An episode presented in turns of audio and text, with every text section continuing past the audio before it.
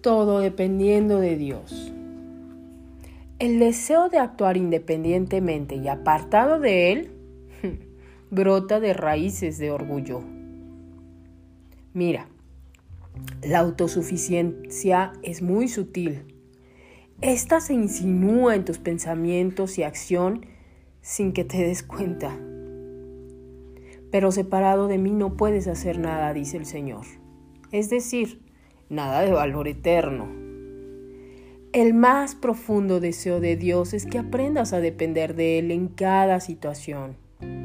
Dios moverá cielo y tierra para que puedas alcanzar esta meta, pero tú tienes que colaborar con Él en este esfuerzo.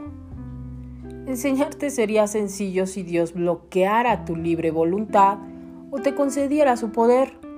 Sin embargo, te ama tanto y demasiado como para quitarte el privilegio divino que te otorgó cuando te hizo a su imagen y semejanza.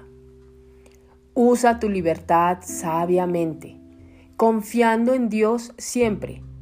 Así disfrutarás de su presencia y su paz. Mira, en Juan 15:5 nos dice, yo soy la vid y ustedes los pámpanos. El que permanece en mí y yo en él, éste lleva mucho fruto. Porque separados de mí, ustedes nada pueden hacer.